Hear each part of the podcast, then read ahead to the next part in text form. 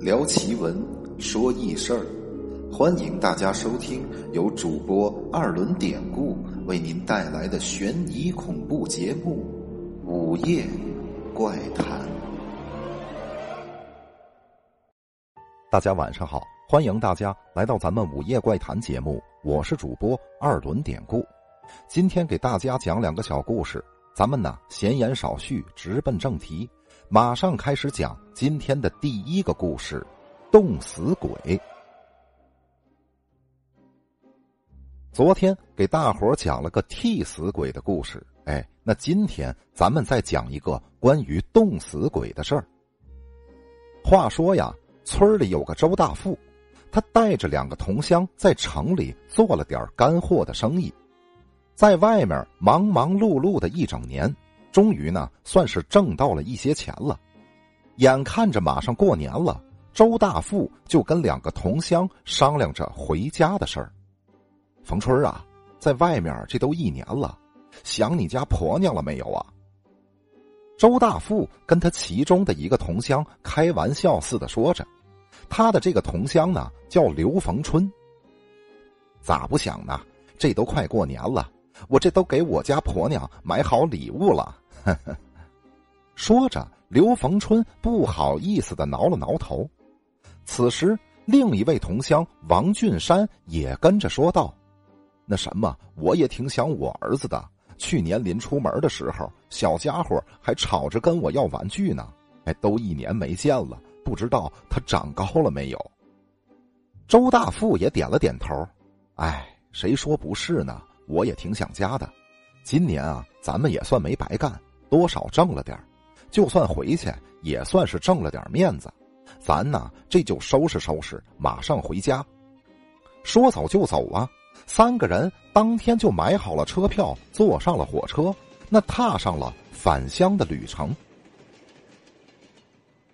说来也够是倒霉的，三个人走的时候，这天儿啊还算挺好的，可就在他们快要下车的时候，天公不作美。竟然是飘起了雪，那雪是越来越大，丝毫就没有停的意思。尽管他们三个提前下了火车，可还是因为大雪没赶上通往老家的最后一班车。本来老家这边就地处偏僻，只有一条公路，又加上下了这么大的雪，那还是临近过年。平时呢，还有些拉矿石的货车或者是拖拉机什么的，那现在却是一个也看不见了。那没办法，三个人只好是冒着雪步行回家。好在说，三个人啊都是从苦日子过来的人，再加上他们仨一路上有一句没一句的聊着天解闷儿，总算说是在凌晨两点来钟的时候。到了，他们可以回到村子的那条最后的土路了。但是走这条土路回家还是得费点时间呢。那为了早点能到家，他们三个就决定，哎，走近道。虽然这条近道偏离回村子的主路，但他们呢，只需要穿过一片树林就可以到家，这样可以节省下不少的时间。可就在他们走进这片树林的时候，一瞬间，三个人几乎同时觉着那浑身是一阵刺骨的冰冷。这跟进树林之前的冷可不一样，在这之前，那是一种由外到内的冷；可是进了树林之后，那好似是一种从身子里往外反的冷啊，而且还让人生出了一股压抑的感觉。那三个人顿时觉着心情很沉闷，这在之前是从来没有的。毕竟他们也不是第一次走这片林子了。你他娘的快点行不行？你这速度，咱啥时候才能走回去呀？刘逢春是不耐烦的催促着王俊山：“你他娘的瞎呀！这么厚的雪，你能走多快呀？你不是也跟王八爬似的？”妈的，说你两句，你怎么还顶上了？你骂谁王八呢？你王八，我就他妈说你了。王俊山是毫不示弱，眼看着两个人就要干起仗来，那本来也有些心烦意躁的周大富就喊了起来：“行了行了，这他妈都什么时候了？你们俩别吵吵了。难道你们就没发现吗？走了这么半天了，咱们还没走出这片林子，这在之前可从来没有过。”听周大富这么一说，两个人也不再争吵了。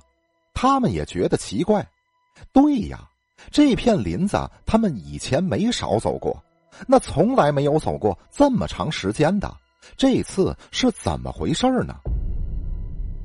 就在这个时候，周大富突然停了下来，他眉头紧皱的看着四周，咋了，大春哥？王俊山开口说道。过了一小会儿。周大富也开口说：“不对，咱们好像是迷路了。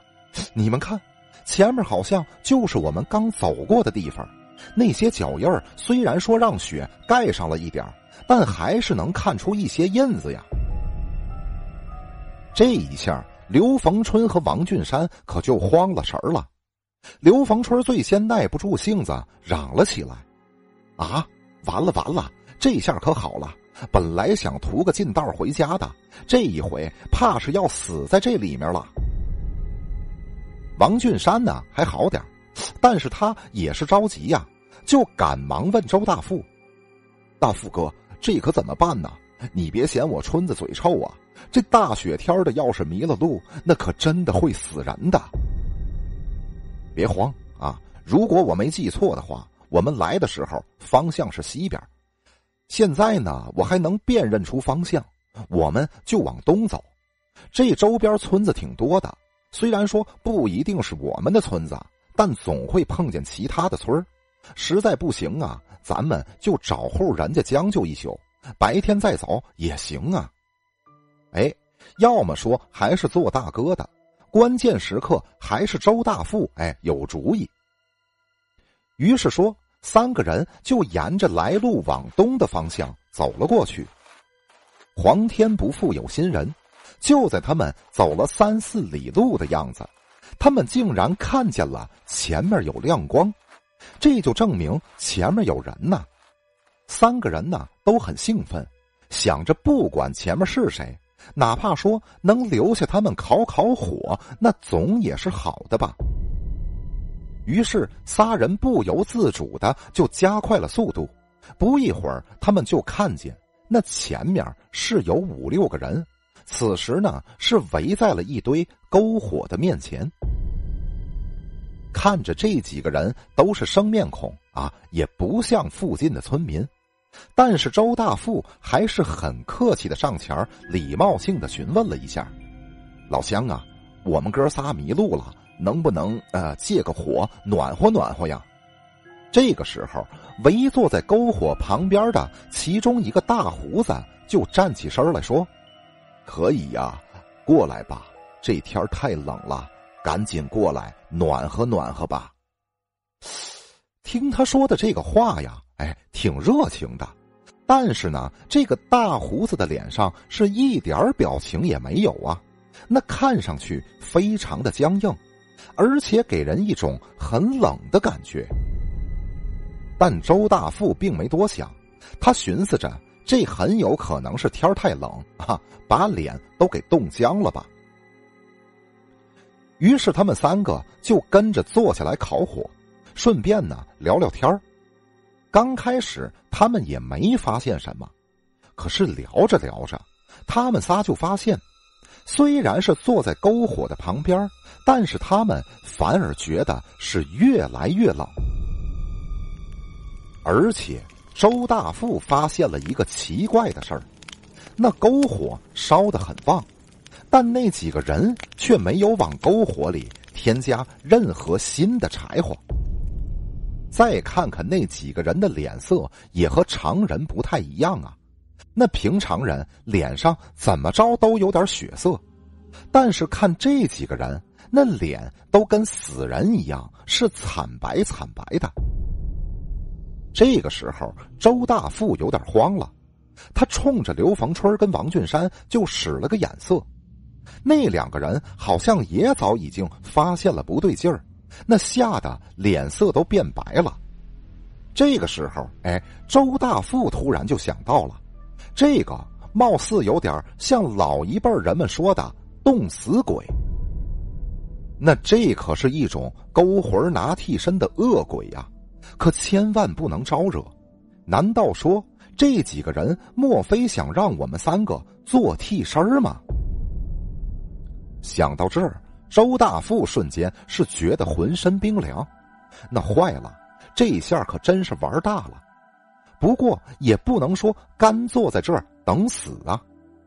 于是周大富拍了拍身边的王俊山，小声嘀咕，但又很急促的叫着：“哎，拉着春子走，咱们快走。”可是就在王俊山想要拉起刘逢春跑的时候，却发现刘逢春现在已经是吓懵了。他就跟没有知觉一样的僵在那儿，是一动都不能动了。而与此同时，那几个人突然朝着周大富他们齐刷刷的看了过来，就那么看着也不说话。现在火光映衬在那几个人惨白的脸上，那更显得诡异了。周大富也一时僵在那儿了。不知道该怎么办，王俊山都要吓尿了。此时他大喊了一句：“哥，坏了！他们发现咱们要跑了。”周大富一听，气得他把眼睛一闭，心想：“这他妈傻子，你喊什么呀？这下可真是要完了。”果不其然，之前那个大胡子冰冷的开口了：“你们这是要去哪儿呀？”不能走，留下来陪我们。周大富这下更慌了，他心里想着：完了，完了，这是要开始索我们的命了。不过就在这个时候，他脑瓜一转，突然就想起来：哎，因为快过年了，临走之前呢，他们买了点鞭炮。对呀，听村里的老一辈人说过。像这种冻死鬼是可以用鞭炮哎给吓跑的，所以周大富想到这儿是赶紧从包里扯出了一些鞭炮，那趁着都还没反应过来的时候，他就把那些鞭炮扔在了篝火堆里，然后不管三七二十一，招呼着王俊山，架着已经失去知觉的刘逢春，就慌乱的跑到了一棵树的后面躲了起来。等鞭炮噼里啪啦的声音停了，过了好大一会儿，周大富这才壮着胆子蹑手蹑脚的从树后面走出来，上前查看。他发现现在那之前烧着的篝火虽然已经消失了，但是刚才那几个人的身影还在。周大富吓了一跳，转身刚想跑，王俊山说：“大富哥，好像是没事了。”周大富回头再看了看，也确实好像没什么动静。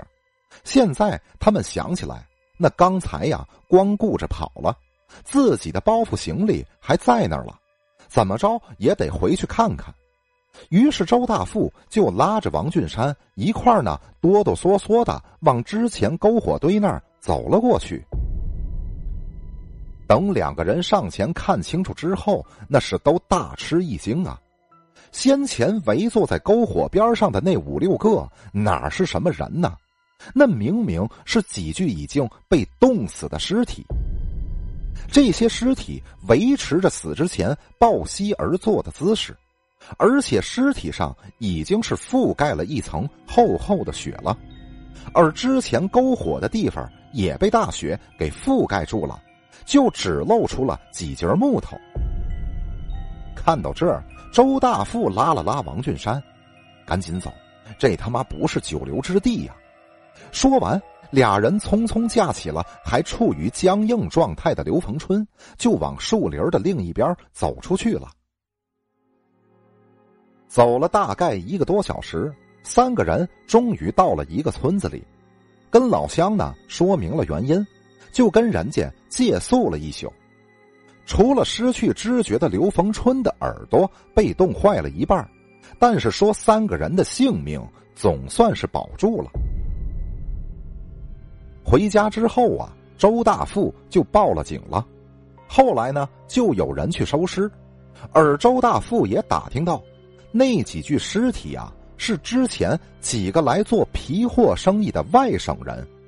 有一种说法是，这几个外省的人在树林里迷路了，就那么困在林子里，结果呢，就给活活的冻死了。而村里的老一辈的人却是另一个说法，说那几个外省人呢是被之前的冻死鬼给抓了去做替身了。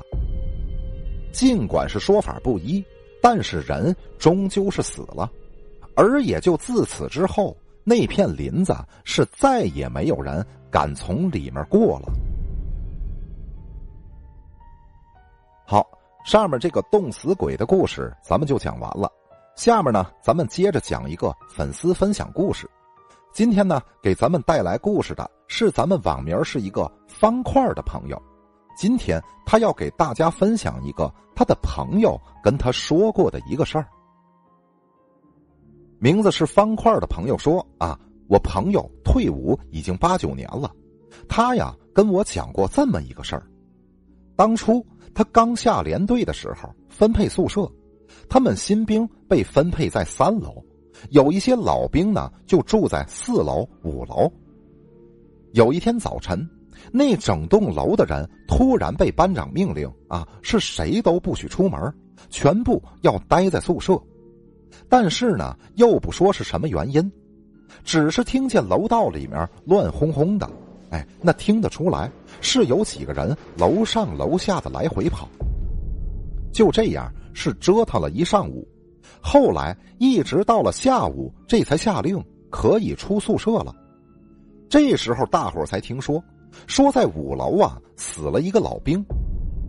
这老兵已经是第四年的兵了，但是呢还是养的肥头大耳的，而且他体重不轻，至少也得有个二百斤。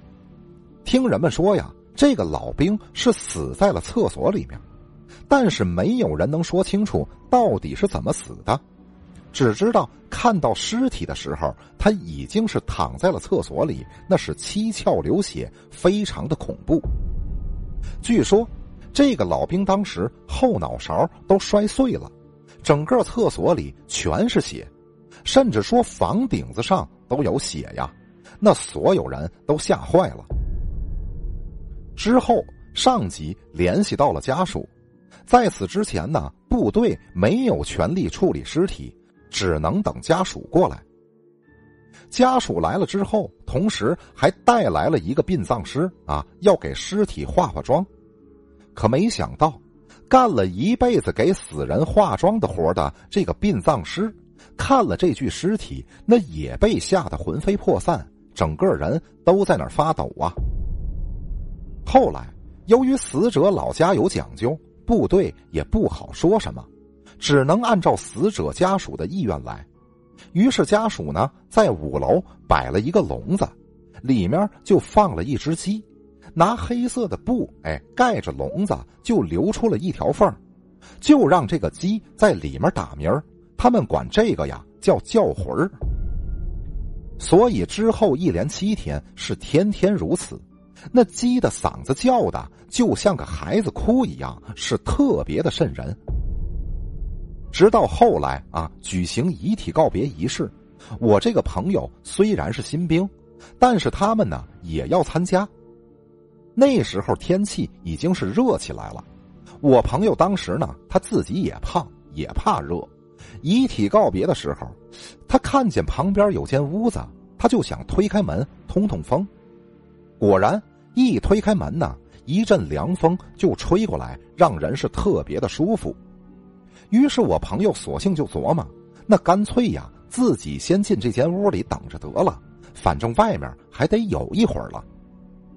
但是他进去之后，感觉那屋里是凉飕飕的，四下看看呢，窗户都关着，也不知道是哪儿来的风。可就在他一回头。此时他就发现，刚才还开着的门，现在已经关上了，而且在门前还挡着一张桌子，而那桌子上面摆的，居然是死掉的那个老兵的遗像。